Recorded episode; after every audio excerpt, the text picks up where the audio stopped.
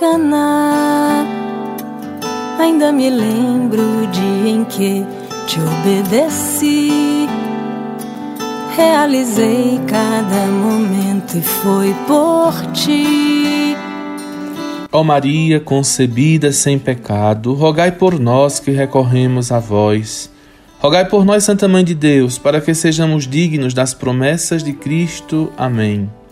Meus irmãos, minhas irmãs, neste sábado, dia 17 de outubro, nós queremos louvar a Deus por mais um dia, implorando a bênção do Senhor pela intercessão de Nossa Senhora sobre as nossas vidas, famílias, sobre os nossos afazeres, trabalhos, sobre nossas atividades pastorais, enfim, sobre tudo aquilo que a gente realizar no dia de hoje.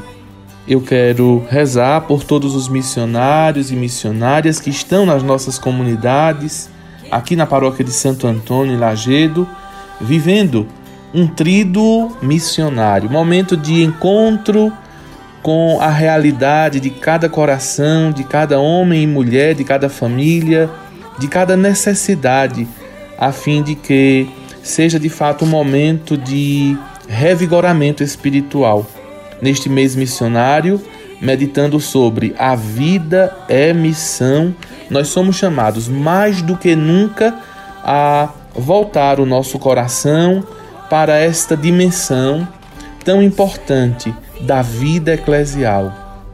Missionário, missionária, faz parte do nosso ambiente eclesial, pois sem sombra de dúvidas, nós todos somos anunciadores da palavra de Deus.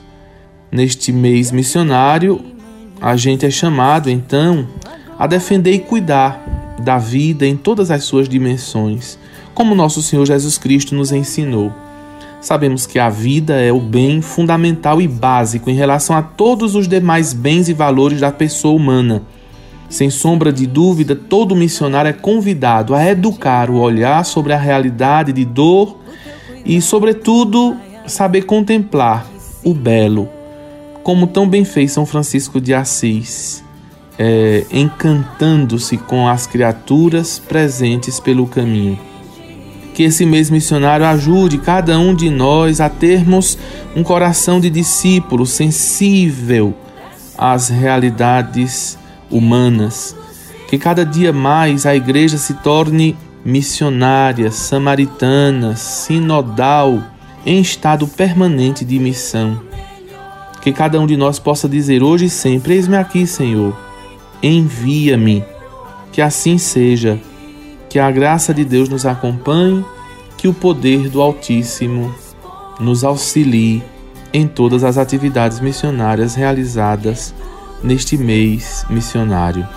E vamos ouvir o que nos diz o Santo Evangelho para alegrar e fortalecer o nosso coração. Segundo São Lucas, naquele tempo disse Jesus aos seus discípulos: Todo aquele que der testemunho de mim diante dos homens, o Filho do Homem também dará testemunho dele diante dos anjos de Deus. Mas aquele que renegar diante dos homens, será negado diante dos anjos de Deus. Todo aquele que disser alguma coisa contra o Filho do Homem será perdoado.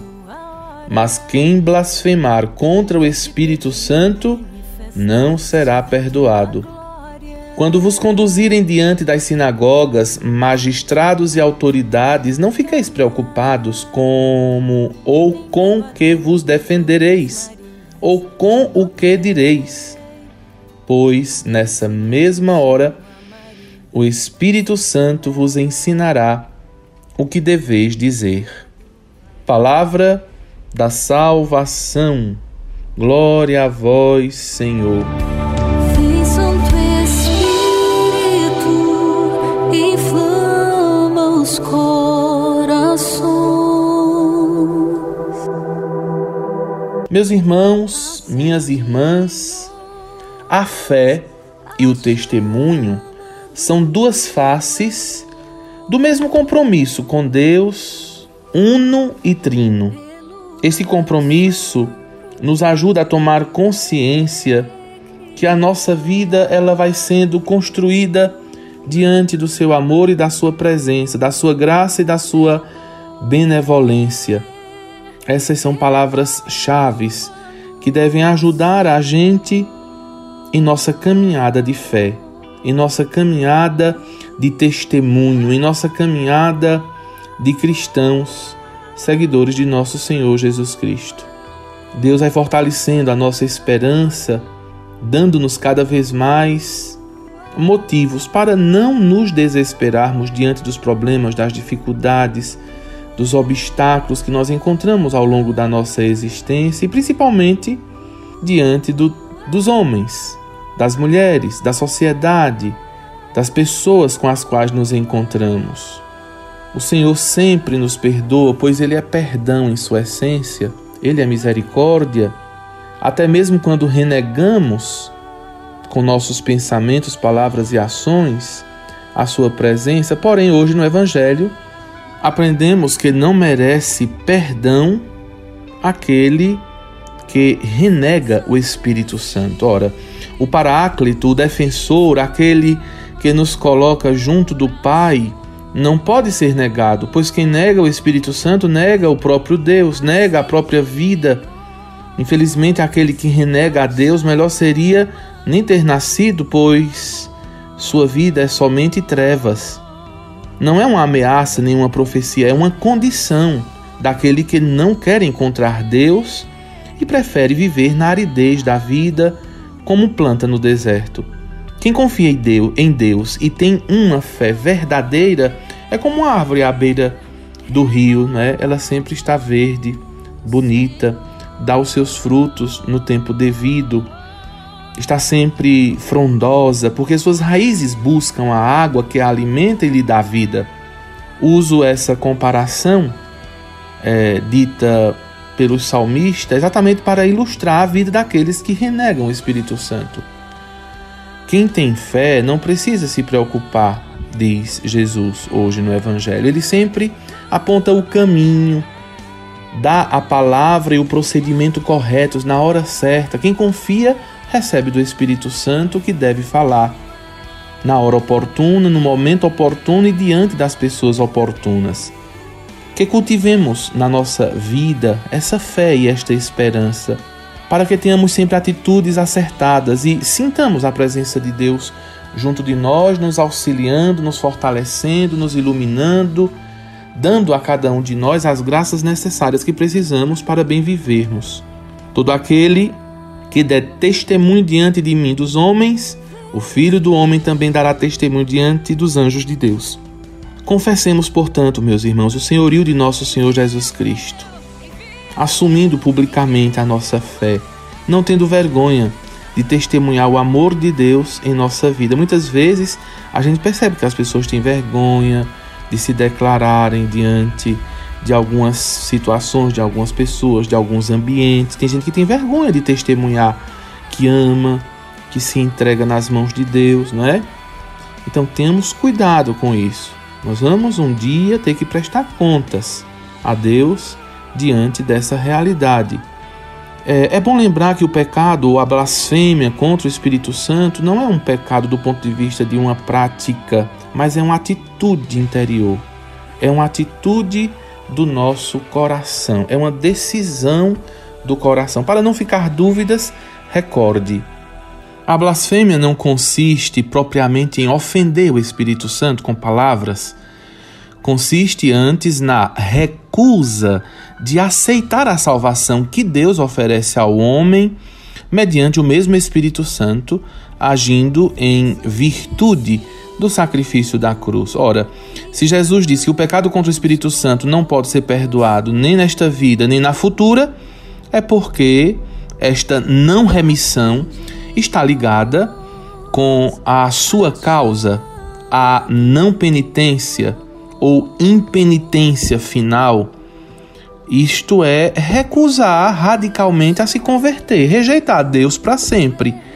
Desse modo, meus irmãos, a blasfêmia contra o Espírito Santo é o pecado cometido pelo homem que reivindica o seu pretenso direito de perseverar no mal, em qualquer pecado, e recusa por isso mesmo a redenção.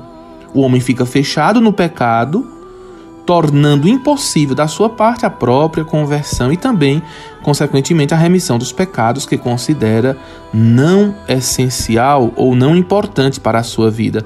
É uma situação de ruína espiritual, porque a blasfêmia contra o Espírito Santo não permite ao homem sair da prisão em que ele próprio se fechou e abrir-se às fontes divinas da purificação das consciências e a remissão dos pecados que nosso Senhor Jesus Cristo nos oferece. Desse modo, não é Deus que não pode perdoar, sou eu que não quero o perdão de Deus. Ou seja, é uma decisão do coração da pessoa que se fecha para o perdão, para a misericórdia e para o amor de Deus.